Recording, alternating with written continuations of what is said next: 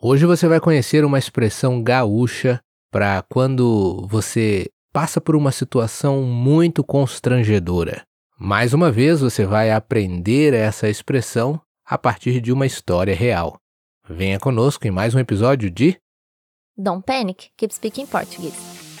This podcast is especially designed to help you improve your Portuguese skills through natural conversations about music, culture, Brazilian expressions and habits, stories, travel, and much more. So, fasten your seatbelts and have fun. Tudo começou quando eu era jovem ainda, não faz muito tempo. Só uns três séculos atrás. Não é isso não. Alguns anos atrás, nós estávamos num grupo de amigos indo ao shopping da cidade. Era um shopping pequeno, a cidade não era uma cidade grande, tinha menos de 200 mil habitantes, e estávamos nesse grupo de, de amigos indo no shopping, quando um dos nossos amigos resolveu desafiar as leis da física, coisa de adolescente na época, né? Adolescente, jovem, querendo fazer brincadeiras no shopping e tornar a ida ao shopping, que era pequeno e não tinha muito o que fazer, algo mais divertido, mais engraçado, tivemos a brilhante ideia de subir a escada rolante que estava descendo. Quem nunca fez isso, né? Eu já fiz isso. É legal, dá um pouquinho de trabalho, mas é divertido. Você só não pode encontrar ninguém descendo a escada, né? Que daí deu ruim. Exato, e também tem que ficar de olho se não tem nenhum segurança do shopping te olhando para dizer para você não fazer isso, né? Mas o fato é que a escada rolante estava descendo, estava vazia e resolvemos nos desafiar e todos desse grupo de amigos devíamos estar em seis pessoas mais ou menos. Eu acho que eu tenho até foto desse dia ou até a filmagem disso. Estavam, não lembro exatamente quantos amigos nós estávamos, mas nós resolvemos subir a escada rolante que estava descendo. Eu lembro que eu fui um dos primeiros e lá em cima eu já tive a brilhante ideia de filmar os outros amigos porque eu tinha quase certeza que a chance de algum deles tropeçar e cair era grande, e então seria muito bom registrar esse momento para rir depois. E foi exatamente isso que aconteceu.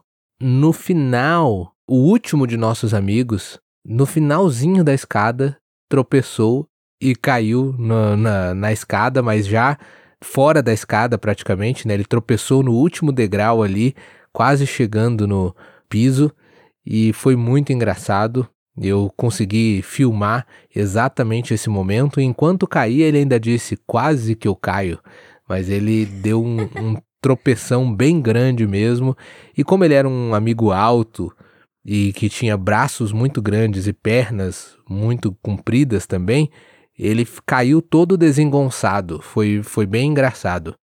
Antes de você continuar essa história, Hugo, o que é desengonçado? Desengonçado eu tenho até uma referência na minha cabeça é muito boa para isso. Talvez as pessoas não tenham essa referência do lobo-guará. Lobo-guará é um, é um animal típico do Brasil, mas ele é um lobo com as pernas bem compridas e, para mim, ele é definição de desengonçado. Parece que não anda direito, parece que é meio desproporcional. Coitado do meu amigo, tomara que ele não ouça esse episódio, né? Eu estou chamando ele de desproporcional, mas é que, como as pernas são muito compridas, sabe a pessoa que parece que vai cair enquanto anda? Normalmente, assim, sem nem estar tropeçando, isso é alguém meio desengonçado ou estabanado. A pessoa que parece que não tem muito equilíbrio ou que não é muito proporcional. Entendi. Mas aqui o objetivo de você começar a contar essa história era ensinar uma expressão. Era essa que você ia ensinar? Desengonçado? Não, a expressão que os gaúchos usam para essa cena, se você estivesse presente, você diria que esse meu amigo estava fazendo um fiasco. Então, a expressão é fazer um fiasco, ou quando a gente usa como adjetivo, fiasquento.